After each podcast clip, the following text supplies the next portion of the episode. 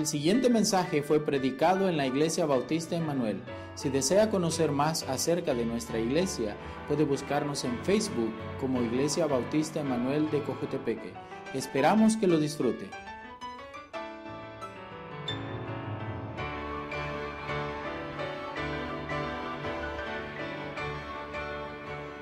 Ok, buenas noches hermanos. Dios los bendiga. Qué gusto verlos acá una vez más en la iglesia, ¿verdad? A falta de pastor, siendo fieles, viniendo a, aprender un poco de la palabra de Dios. En esta eh, noche yo quiero compartir con ustedes parte de una enseñanza que tuvimos en, Chela cuando fuimos al viaje a Cajolá. Eh, fuimos a un lugar y pudimos ir a una conferencia de, familias. En esa conferencia eh, hubieron cuatro charlas y yo hice muchos, muchos apuntes.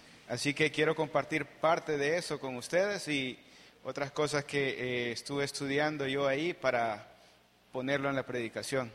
Entonces, eh, les quiero pedir que se pongan de pie, vamos a, pedir la dirección a Dios para poder comenzar. cerramos los ojitos, vamos a orar. Gracias, Señor Jesús, por este día que nos has dado, Señor. Te pedimos que seas tú, Señor, en esta noche, Señor, eh, dándose mensaje a nuestros corazones, a nuestras familias, Señor, que podamos, Señor, guardar eso, Señor, y llevarlo, Señor, a nuestra casa, compartirlo con otras personas también, y que a su tiempo pueda dar fruto. Te pedimos que nos bendigas en esta noche, Señor, y seas tú brindando ese mensaje. En el nombre del Señor Jesús, amén y amén. Ok, pueden sentarse, hermanos. El tema es fortaleciendo el hogar. El día miércoles que pasó estaba Pastor Jonathan Castro hablando de familia victoriosa, ¿verdad? Entonces, ahora vengo yo y mi tema es fortaleciendo el hogar. Entonces, yo estaba contento de ver el miércoles yo dije, hey, vamos en lo mismo, vamos enseñando de lo mismo.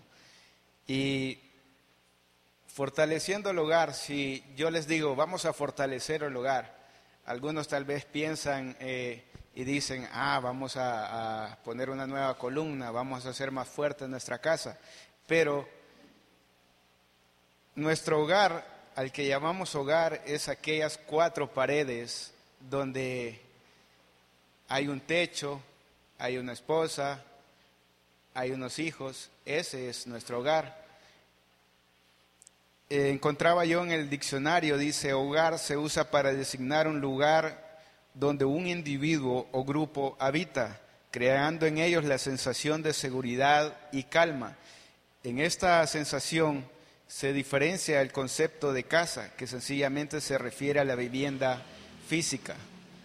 Entonces, si hacemos la diferencia de lo que es una casa, a lo que es un hogar es, es un poco de pensarlo, ¿verdad? Tenemos una casa, solo las cuatro paredes y el techo. Tenemos un hogar, adentro de esa casa con cuatro paredes hay una familia. Entonces, entendiendo eso, podemos pensar en que hay muchas familias en nuestro país, y no solo en nuestro país, sino que alrededor del mundo. Hay muchas familias que tienen solo una casa, no tienen un hogar. Sabe, yo cuando estaba trabajando en, en Avon, en la, trabajaba en la bodega en Santa Elena, yo tenía un compañero que él salía a las 4 de la mañana de su casa, vivía en Soyapango. Yo acá salía a las cuatro y media de la mañana, salía media hora más tarde todavía. Y él viajaba hasta allá a la Santa Elena en su carro y llegaba como a las seis más o menos. Yo cuando tenía suerte llegaba a las seis o llegaba a seis y media y iba en el bus. Y me tocaba hacer así todos los días, levantarme luego y salíamos a las cuatro y media. Cuando cambiamos horario salíamos a las cinco.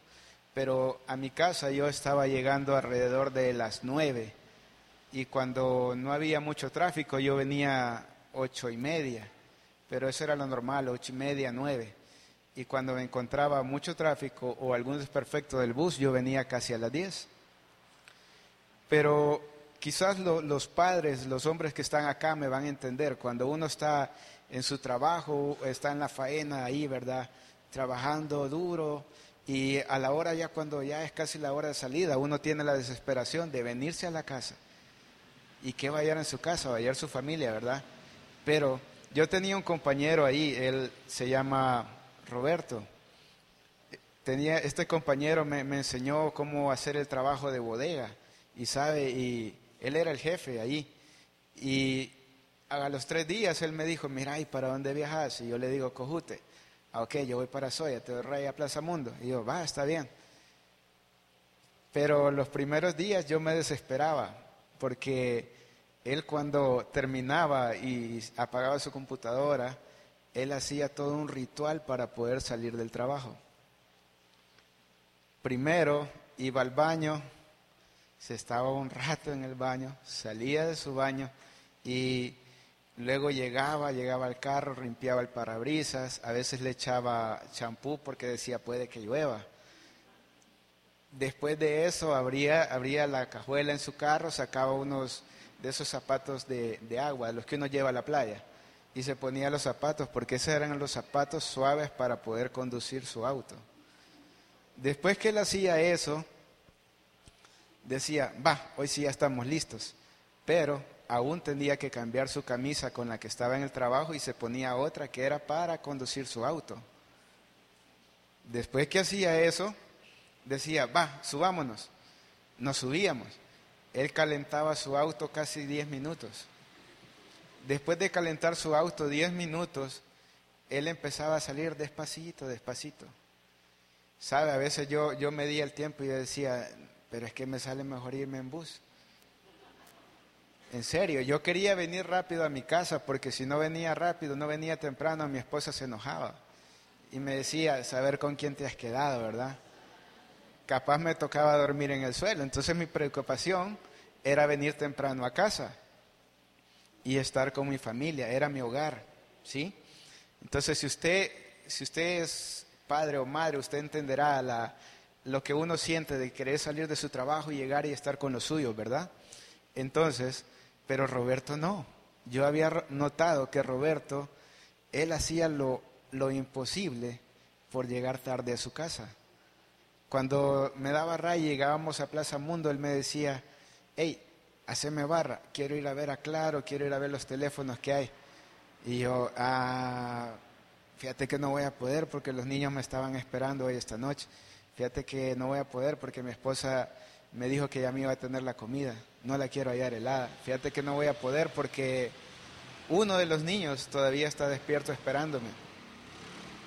Entonces yo quería llegar rápido a mi casa porque me estaban esperando mis hijos, estaba esperando mi esposa. Aunque a veces tocaba hacer horas extras en el trabajo y salíamos noche, me traía un taxi y yo llamaba a mi esposa y le decía, ah, dormite, voy a llegar noche. Venía a las 10, 11, a veces a la 1 de la mañana. Al siguiente día salía a las cuatro y media otra vez.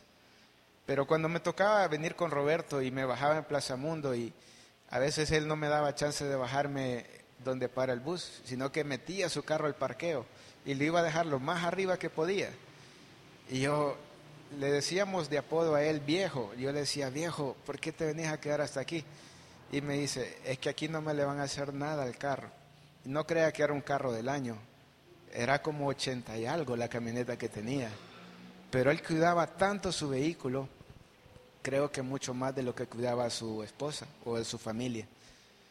A veces a él no le gustaba, eh, salíamos luego y él decía, no, quedémonos haciendo un par de horas, preparemos ya lo de mañana. Otro compañero que se venía con él le decía, viejo, no hombre, vámonos ya, hay que estar con la familia. ¿A vos por qué no te quiere tu esposa? ¿Sabe? Quizás era cierto, quizás era real, quizás no lo quería la esposa, quizás tenía conflictos, quizás estaba pasando malos momentos adentro de la familia. Nosotros podemos conocer el concepto de familia. Familia nuclear, podemos decir, eh, hermano Walter, su esposa, sus niños, ellos son una familia nuclear. No quiere decir que son terroristas, ¿verdad? O sea, eso es una familia nuclear. El esposo, la esposa, los hijos, eso conforma una familia nuclear. Pero, más sin embargo, la familia nuclear puede tener, tal vez tener problemas. Y cuando tiene problemas, se convierte en una familia disfuncional. ¿Por qué? Porque no funciona. Algo está pasando, hay problemas y esos problemas hacen que las personas pasen peleando y al quien grita más fuerte y al quien tiene la, la razón, ¿verdad? Y al quien hasta que se pongan de acuerdo. Y algunas familias, algunas parejas quizás se agarran hasta golpes. ¿Sabe? Una vez saliendo de, de acá del trabajo al mediodía, iba llegando yo a mi casa. Iba en esa pendiente, los que conocen mi casa, esa pendiente que hay antes de, llegar a, a la casa. Y de repente yo sentí como que, que estaban grabando una película, hermano. De repente pasó enfrente de mí una televisión de 21 pulgadas, bro. ¡Pum! Y yo dije, wow, ¿y esto? O sea, estaba bien 3D la película, quizá, ¿verdad? Pero de repente oí gritos. Y yo me detuve y di unos pasos atrás y yo dije, no voy a hacer que empiecen a tirar las cosas de la cocina, el cuchillo o algo así, ¿verdad? Y yo me eché para atrás y yo dije, no sé qué está pasando. Cuando vi que estaba un joven y su mamá peleando, discutiendo, eh, yo dije, qué terrible. Yo los conozco, bueno, los conocía, el joven murió, pero yo dije, qué terrible esta situación. Y luego pasé, eh, después escuché que hasta la policía y se puso bien feo eso. Y yo creo que nadie quiere en su familia tener problemas de ese tipo. Así como Roberto, que a veces lo acompañaba yo, yo, yo, hey, apúrate, apúrate. Pero a él no le gustaba llegar a su casa. Cuando yo llegaba a mi casa a nueve, nueve y media, le mandaba un mensaje y le decía, viejo, ya llegué. ¿Y vos dónde estás? Y él me decía, ahorita voy entrando a mi casa. ¿Se imagina cuánto me tardé de Plaza Mundo hasta mi casa y él todavía no había llegado? Vivía ahí cerca de Unicentro y de Plaza Mundo a Unicentro no es mucho lo, el tiempo que iba a ser. Pero yo llegaba a veces antes que él. Y no era por tráfico, sino que él hacía muchas cosas para evitar pasar tiempo en su casa. Él a veces pedía al jefe, hey, trabajemos los sábados, tenemos que avanzar en esto, hay tal pedido, hagamos esto. Él era feliz cuando habían inventarios y nos pedían ir los días sábados o domingos. Él era feliz, estaba encantado. Una, porque nos daban desayuno, y si nos pasábamos de las 12 nos daban almuerzo. Entonces él decía que ahí comía bien. Quizás en su casa su esposa no lo esperaba con comida al llegar, ¿verdad? Es terrible. Quizás yo podría decir, posiblemente él tenía una familia disfuncional, que a pesar de estar todavía casado con su esposa y tener a sus hijos, a pesar de eso, no se separaban, todavía seguían viviendo en la misma casa, porque no tenían un hogar, habían problemas. Y eso es una familia disfuncional, la que vive junta en problemas, pero no se puede separar, siguen ahí de necios, siguen ahí haciendo cosas de gente necia. Cuando una de esas personas se cansa y dice, no, hasta aquí, yo ya no puedo estar contigo, ahora sí, ahora sí, y, y se va y llega a un lugar y dice, ok, vamos a divorciar. Entonces, la persona que se queda con los hijos, a ellos se les conoce como una familia monoparental, no porque se quede con los monos, como nosotros le decimos a los niños, sino que mono de uno y parental de, de padre o madre, ya sea, ¿verdad? La, la situación. Se queda con ellos y se le llama familia monoparental, solo cuando hay un padre haciéndose cargo de los hijos. En mi caso yo me quedé así con mi mamá y la familia monoparental a veces lo que hace es pedirle ayuda a un familiar, ya sea el abuelo, tío, hermano, y ellos cuidan al niño. En mi caso me cuidó mi abuela. Y quiero mostrarles unas, unas estadísticas, si me ayuda hermano.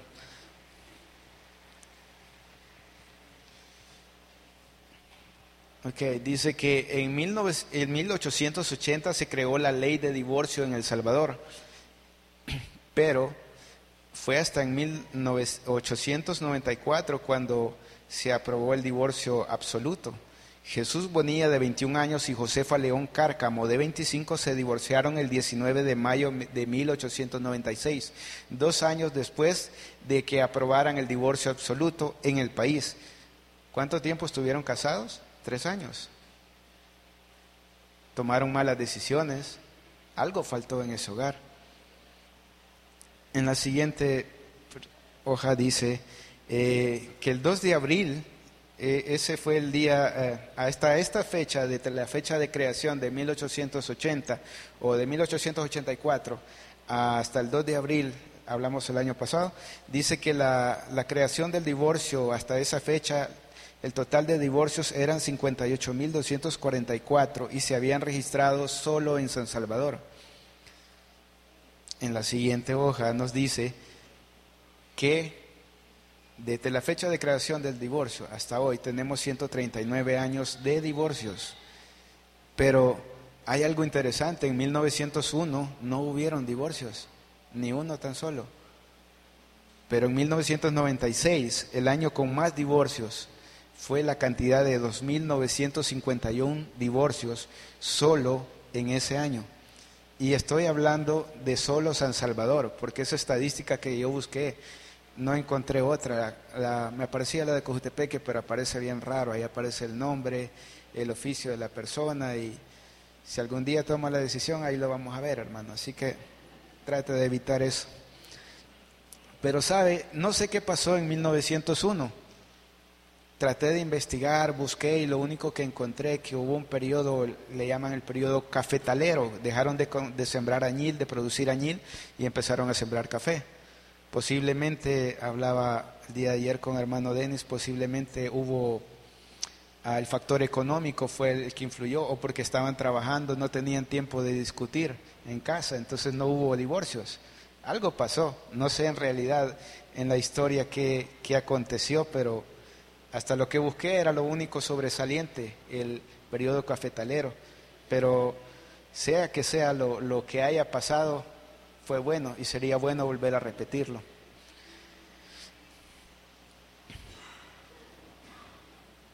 Voy al primer punto. Dice, la familia es una institución creada por Dios. ¿Cuántos saben que la familia es una institución creada por Dios? ¿Ven? Si leemos Génesis 2.24, y en su mente suena la marcha nupcial, ¿verdad? Dice, por tanto dejará el hombre a su madre y a su padre y se unirá a su mujer y serán una sola carne. ¿Sí? Entonces hablamos de que se casaron, ¿verdad? Adán y Eva y son la primera familia, ¿sí? Entonces, eh, tenemos en cuenta que es una familia y sabemos que una familia es la primera institución creada por Dios, ¿verdad? Si sabemos eso y tenemos el concepto de lo que es una familia, como anteriormente les decía, eh, podemos decir, hermano, pero, o sea, ¿qué está hablando? ¿Usted tiene la familia perfecta? ¿Usted está bien? No, hermano, yo también he tenido problemas yo también eh, a veces he tenido diferente pensamiento al de mi esposa y, hemos tenido algún altercado, hemos peleado, pero hemos seguido consejos eh, de personas más sabias, hemos escuchado la palabra de Dios y hemos puesto fundamentos sobre nuestro hogar.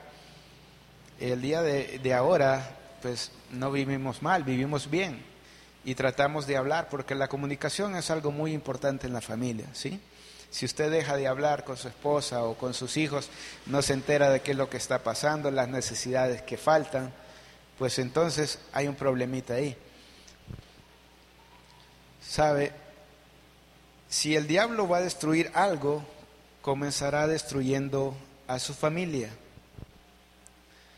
Juan 10:10 10, nos dice, el ladrón no viene sino para hurtar y matar y destruir.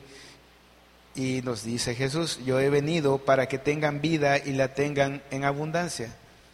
Entonces, ¿de qué hablamos? De principios. ¿Sí? Usted tiene que estar muy atento a lo, a lo que está pasando a nuestro alrededor.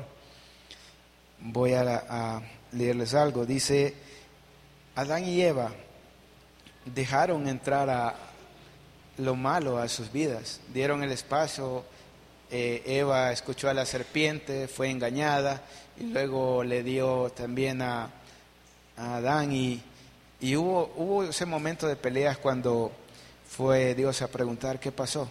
ah, la mujer que me diste. Y la mujer dice, ah, fue la serpiente, ella me engañó. Y tratamos de ver a quién le echamos la culpa. Pero cuando estamos solo dos, cuando estamos una pareja, papá, mamá en casa, se pasa echando la culpa y a jugar ping-pong, ¿verdad? Entonces tenemos que tener mucho cuidado con eso, que el, diablo, leíamos, el diablo no viene sino para hurtar, matar y destruir. Y lo está haciendo en nuestras familias. A veces muchas familias cristianas pues pierden, se dejan destruir y terminan muchos separándose. Entonces, uh, Caín y Abel, los hijos de Adán y Eva, tuvieron celos, tuvo celos uno y mató al otro. Fue la primera vez que la tierra probó sangre inocente. Entonces el diablo estaba ahí creando problemas. José, recuerdan a José, ¿verdad? El de la túnica de colores en el Éxodo. Dice que cuando murió José, un nuevo faraón llegó a ser rey y no le gustaban los israelitas, se estaban reproduciendo demasiado, entonces dijo, algún día nos va a destruir. Entonces pensando en eso, vino él y le dijo a las parteras, cada vez que nazca alguien, ¿verdad? Eh, mata al niño y deja solo a las niñas. Entonces estaba el diablo ahí otra vez separando familias, porque una familia que pierde a su hijo y pasa ese periodo de luto y pasa ese periodo en que pues están sufriendo, no es una familia completa, cuesta mucho reparar el daño. Pensamos en Jezabel y su hija Atalía, la maldad de ella se extendió hasta sus hijos y generaciones y ellos continuaron matando y destruyendo. Otra vez estaba el diablo haciendo de las suyas, ¿verdad? En Mateo encontramos a Herodes cuando mató a, mandó a matar a los niños de dos años, después de que habló con los magos, ¿verdad? Él dijo, ah, no, antes de que venga y me quite el trono, antes de que venga y sea rey, yo los voy a mandar a matar. Y mandó a matar a todos los niños. Otra vez el diablo destruyendo familias. Y podemos decir que el día de hoy la Biblia está completa. Tenemos nuestra Biblia ahí y ya está escrita, ¿sí? Pero ¿sabe qué? El diablo todavía sigue haciendo de las suyas. Y usted podrá decir cómo. Hace poco, eh, no tiene mucho tiempo, fue el 30 de diciembre del 2018, en Nueva York aprobaron una, bueno, entró una ley que era el, el género X y el 1 de enero del 2018 fue aprobado oficialmente el género X. Y usted puede decir, género X? Eso quiere decir que cuando un, padre o una madre iba a sentar a su hijo, por decirlo así, a la alcaldía, y asentaba a su hijo en la alcaldía a partir del 1 de, enero de 2018, podía poner, por ejemplo, el nombre del hijo, Walter Osvaldo Díaz. Por ser el ejemplo, podía poner ese nombre. Y en el género podía escribir, en nuestro caso, masculino, femenino, masculino para, voy a aclarar pues si tienen la duda, masculino para el hombre y femenino para la mujer. Pero en Nueva York, a partir de esa fecha, puede escribir género X a la par. Y no es porque sea con superpoderes un X-Men, ¿verdad? Al contrario, no es por eso, sino es que porque los padres tal vez ya sean una pareja homosexual. Quizás ellos ya, ya casan a personas así, hombre con hombre, mujer con mujer, y adoptan o hacen algo, no sé cómo lo hacen, y tienen a su niño y ya lo van a escribir con género X. Otra vez el diablo, ¿verdad? Haciendo de las suyas y las familias permitiéndolo. Y para no ir muy lejos, el año pasado o este año, a inicio de año, todavía estaban en esa discusión, ¿verdad?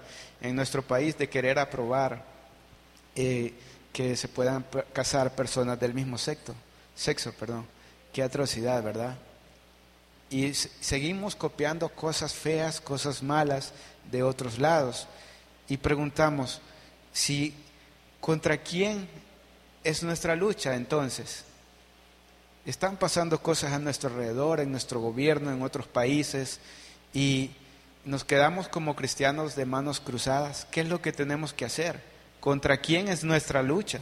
Si leemos Efesios 6:12, nos dice, porque no tenemos lucha contra sangre ni carne, ni contra, sino contra principados, contra potestades y contra gobernadores de las tinieblas de este siglo, contra huestes espirituales de maldad en las regiones celestes. Hermano, su enemigo no es su esposa, su enemigo no es su hijo, su enemigo no es probablemente su mamá que está dándole consejos o su papá que está enseñándole buenos pasos. Su enemigo no, no es su familia, sino es el diablo. Él está tratando de destruir a las familias. Familias que a veces son fuertes, de repente ya no, ya no funcionan, se separan. Mi mamá, mi papá se separaron a los seis años. A los seis años me dieron a elegir, ¿con quién te vas a quedar? ¿Con quién te vas a quedar? ¿Con, con tu mamá o con tu papá? Yo no sé en qué cabeza estaba pensando mi papá de que yo lo iba a elegir a él. Había pasado nueve meses en, en, la pancita de mi mamá escuchando su corazón muy de cerca. No iba a elegir a mi papá, elegí a mi mamá. Y nos co convertimos en esa familia monoparental. Mi mamá cuidándonos, ella trabajando, dejándome con mi abuela para que ella me pudiese criar mi papá, mi flamante padre, cuando yo recuerdo muy bien, tenía cuatro años, cuando le decía a mi mamá, y recuerdo todavía eso, recuerdo lo que hice, hay una parte que sí no recuerdo porque ya les cuento qué pasó. Decía mi papá, eh, hablaba con mi mamá y le decía, dame al niño para que veas que ya voy a venir, ya voy a venir, dame al niño. Y me iba con mi papá de la mano, íbamos a la tienda ¿Y qué pasaba en la tienda? Iba y compraba cerveza. Y cuando tenía ya sus tragos y yo estaba ahí viéndolos a todos y me reía de lo que decían o lo que hacían, recuerdo parte de eso. Venía mi, mi papá y me, me daba media botella y me decía, tomate la gaseosa, hijo. Tenía cuatro años, no sabía qué estaba pasando, no sabía qué era. Y yo le decía, no, está bien fea pero al final me lo terminaba tomando y no sé cómo llegaba a la casa. me llevaba mi papá o, yo lo llevaba, no sé. Pero ese niño de cuatro años regresaba a su casa y cuando llegaba a su casa, mi mamá posiblemente preguntaba qué estaba pasando.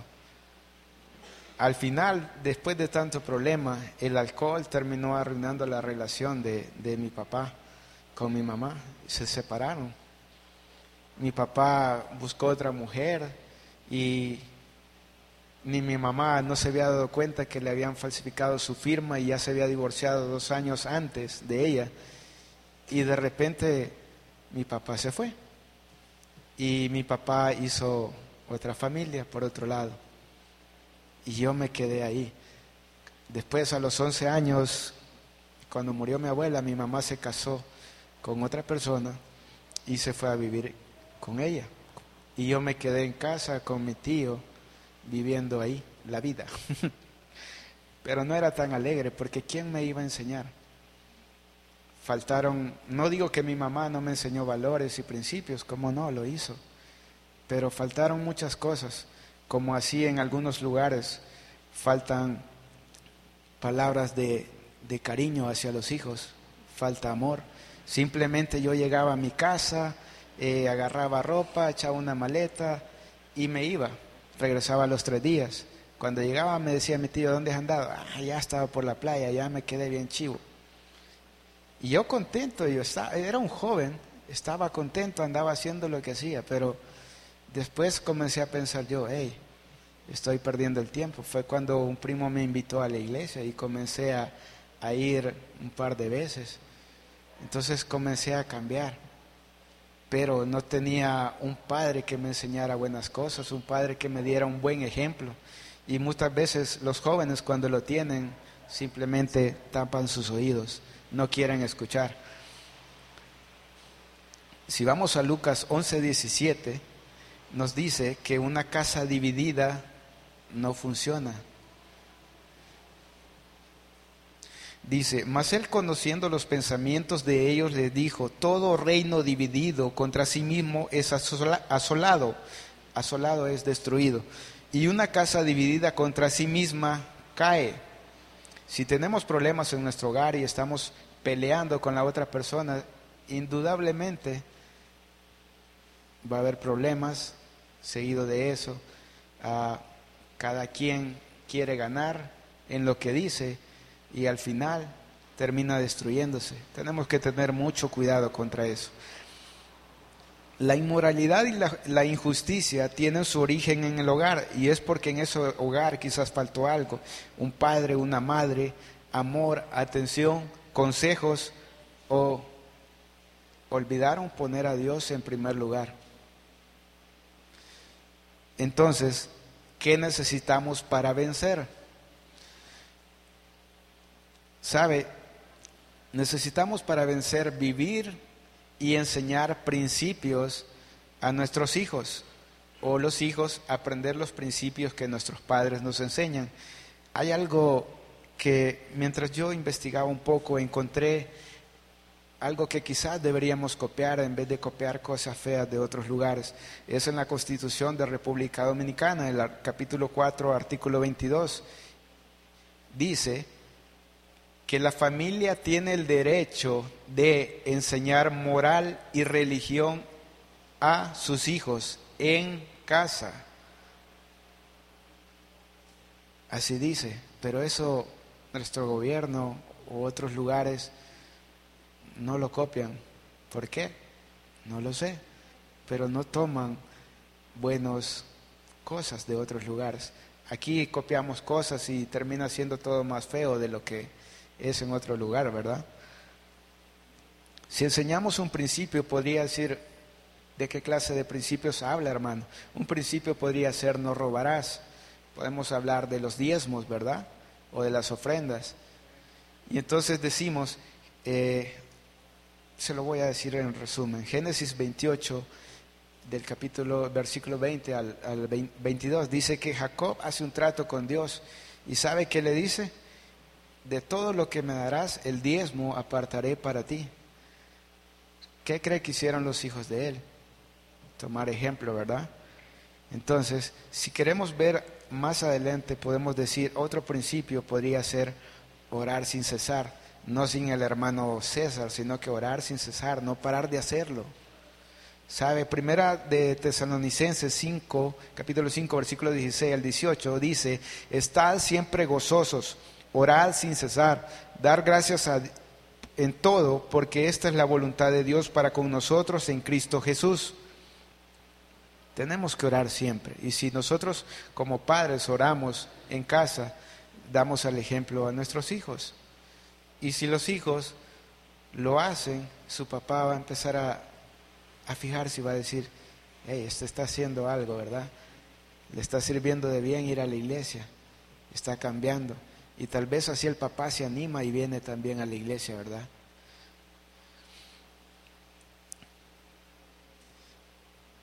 De principios bíblicos a su hijo para que puedan resistir los ataques del enemigo en muestra en nuestra iglesia aprendemos principios bíblicos. Si no se ha dado cuenta, en el boletín hay un versículo que hace poco lo estábamos diciendo, ¿verdad? Y para motivar dan un chocolate. Entonces ya el siguiente domingo, quien nos lo ha dicho, pues trata de aprenderse ese versículo. Y muy fácil, el de ahora estaba muy corto, ¿verdad? Entonces tratamos de, de dar principios. Nuestro pastor tiene, tiene esa meta, dar principios a las familias para que hayan familias fuertes. Y si tomamos eso como, como para empezar en la familia, si no lo hacemos. Llegamos a casa quizás ahora y decimos, ay, vaya, reúnanse, vamos a repasar el versículo. Y repasamos el versículo. Con una vez que lo haga, usted ya está cumpliendo, enseñando principios. Y poco a poco se va a ir haciendo eso costumbre.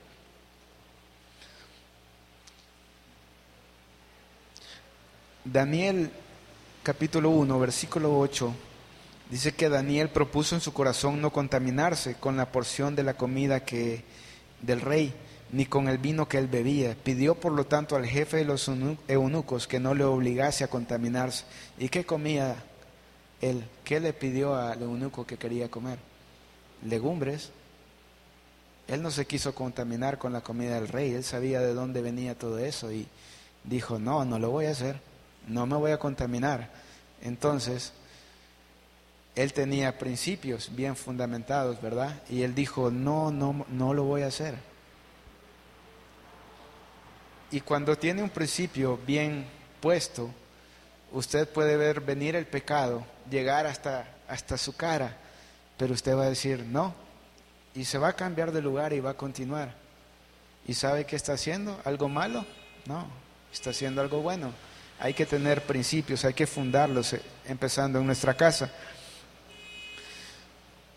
Mateo capítulo 28, versículo 19 al 20 nos dice, Por tanto, id y hacer discípulos a todas las naciones, bautizándolos en el nombre del Padre, del Hijo y del Espíritu Santo, enseñándolos que guarden todas las cosas que os he mandado, y he aquí estoy con vosotros todos los días hasta el fin del mundo. Amén. Dice, dice ahí que hay un principio. ¿Cuál será el principio? ¿Alguien me ayuda? ¿Cuál será el principio en eso que acabamos de leer? La gran comisión. Hacer discípulos, evangelizar. Aquí salimos a evangelizar los, días lunes, los días jueves, y gloria a Dios porque han venido familias nuevas, han venido jóvenes que antes no estaban yendo, y de repente se han unido y hemos ido como el busito amarillo lleno, y a veces hasta en el pica y vamos y vamos tocando puertas, vamos invitando a las personas. A veces encontramos perritos buenos amigos, ¿verdad, hermana? Y, y nos quieren atacar, pero llegamos a lugares y somos bienvenidos. Y la gente nos recibe y nos dice, ah, ¿de qué iglesia son? ¿Y a dónde queda? ¿Y qué es lo que enseñan ahí? Y dice, ay, ese chelito que está en la tarjeta del pastor. Y hacen preguntas y usted tiene que entablar una amistad con la persona y, le enseña el plan de salvación, ahí viene la tarjetita, lo invita a la iglesia y de repente las personas comienzan a venir porque usted está haciendo el trabajo, está haciendo ese principio de la gran comisión. Y también allí hay una promesa, además de ser un principio bíblico, ¿verdad? Dice Daniel capítulo 3, versículo 16 al 18. Sadrach, Mesach y Abednego respondieron al rey Nabucodonosor, diciendo, no es necesario que te respondamos sobre este asunto. He aquí nuestro Dios, a quien servimos, puede librarnos del, del horno de fuego ardiendo, y de tu mano, oh rey, nos librará. Y si no, sepas, oh rey, que no serviremos a tus dioses ni tampoco adoraremos la estatua que has levantado. Estaban a punto de entrar al horno, sabían que podían morir, pero tenían la fe de que Dios no iba a dejarlos morir en ese lugar. Y si, y si morían, si no, los, si no los salvaba Dios, ellos decían, cuando ya veas que no aguantamos, no nos sabrás porque preferimos morir que venir y adorar a tus dioses. Ellos tenían una convicción. ¿Será que nosotros tenemos ese tipo de convicción, hermano? Es bien fuerte, ¿no? Pero ellos estaban bien fundamentados, ellos estaban con grandes principios y convicciones y no dijeron, no, no vamos a adorar a tus dioses sin importar que ellos murieran, ellos prefirieron mantenerse en su fe. ¿Sabe una cosa? Los principios podemos pasarlos a otras generaciones. Y para decir, pero ¿cómo? Si enseñamos en nuestra casa a nuestros hijos, nuestros hijos con principios y buenas convicciones van a enseñar a sus hijos. Y así va a ir pasándose esa buena costumbre.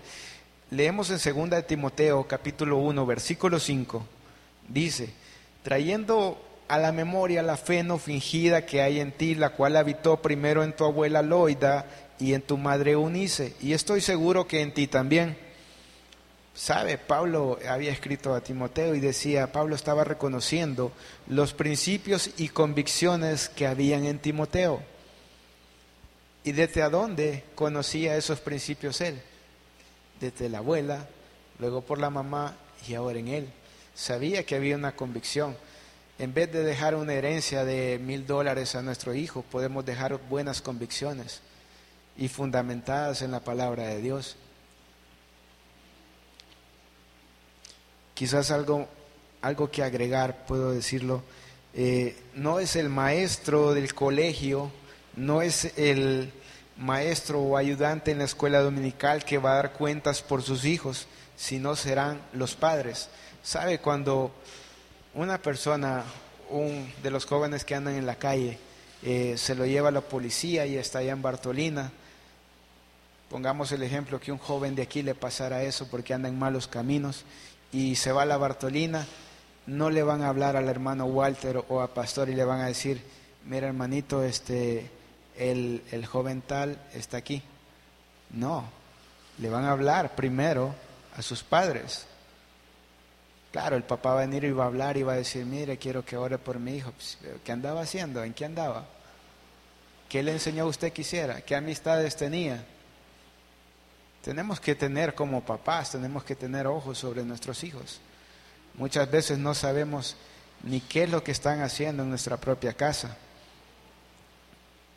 Yo cuando tenía nueve años recuerdo unos que a los siete años recuerdo que una vez ah, mi mamá entraba a la casa, nosotros le esperábamos con mi abuelita en las gradas de la casa, yo me acostaba en las piernas de mi abuela y, ahí me dormía a veces esperándola, pero una vez, de, una vez de esas estaba mi abuela con un paquete de puros, de esos de tabaco que venden ahí en el mercado, y ¿sabe qué hizo mi abuela?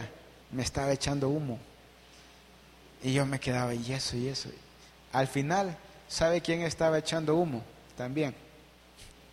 Yo. Mi abuela me enseñó a estar fumando puro. ¿Y sabe qué fue lo más bonito? Cuando mi mamá llegó. Cuando mi mamá llegó y me vio haciendo lo que mi abuela me acababa de enseñar. Y, yo le, y mi abuela recuerdo que esa vez se peleó con, con mi mamá, hablaron bien feo. Y al final mi mamá la decisión que tomó no seguirle llevando sus puros. Ellos son, los abuelitos eran bien, tenían, salían con unas sus cosas, ¿verdad? Que eh, la hoja de tabaco es para tal cosa y así, hacían un sumejurje en un bote de vidrio y cuando te golpeas te lo untas y así. Ella tenía muchas cosas de esas y entre esas era una fumar puro. Pero mi mamá le, le, cortó eso, dejó de llevarlo porque me estaba enseñando a hacer eso.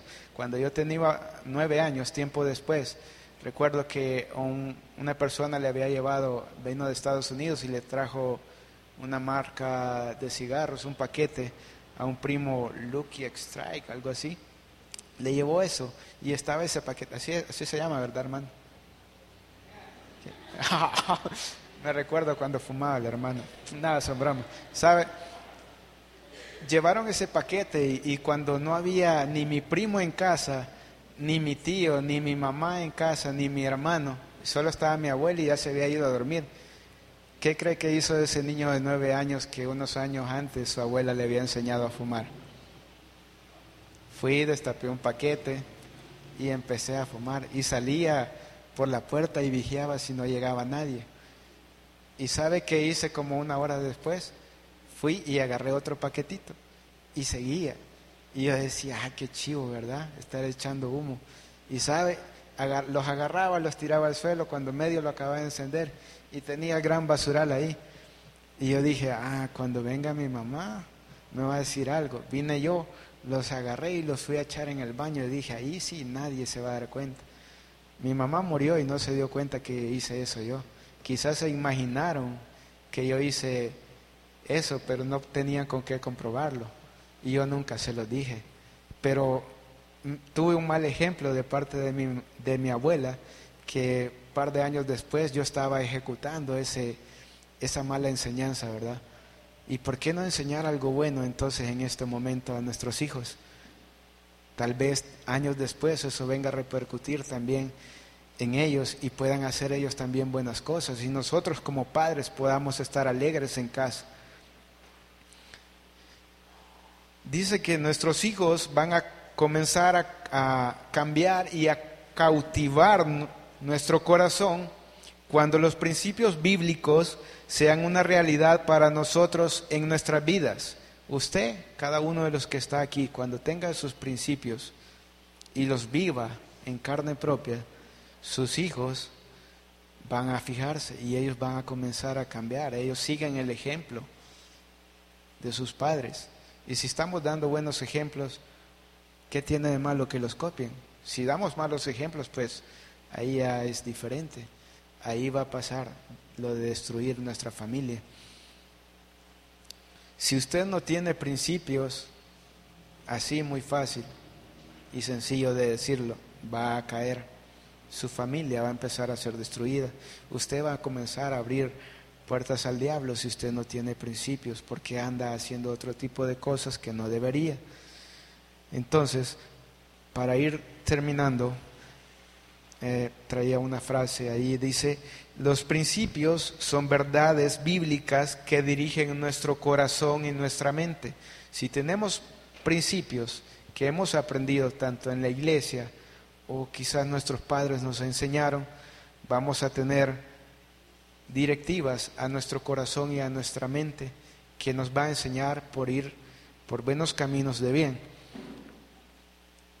Ya, ahora sí, para terminar, eh, la última frase dice, eh, tener un lugar a donde ir se llama hogar, tener personas a quienes amar se llama familia y tener ambos se llama bendición.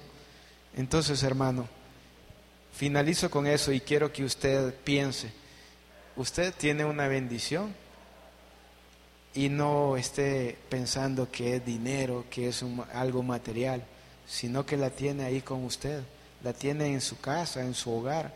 Si usted el día de ahora, usted dice, ah, yo todavía tengo, o el joven piensa, ah, regresando ahorita después de culto, voy a ir a mi casa. Probablemente haya problemas, quizás su papá no, no sea salvo aún. Tenemos que empezar a crear un hogar si no lo tenemos. Tenemos que empezar a dar el ejemplo, si son los hijos a los padres o los padres a los hijos, pero hay que dar buen ejemplo. Hay que seguir los principios bíblicos y eso nos va a ayudar a fortalecer nuestro hogar. Y si fortalecemos nuestro hogar, ¿quién contra nosotros? Si enseñamos principios bíblicos a nuestros hijos, ¿quién va a venir y nos va a querer hacer algo? Si vamos a estar fundamentados, si sabemos que cuando venga a lo malo y se presenta a nuestros hijos el pecado, ellos van a decir que no, porque van a tener principios bíblicos. Entonces tenemos que enseñar principios bíblicos a nuestros hijos para poder cambiar y hacer familias fuertes, ¿verdad?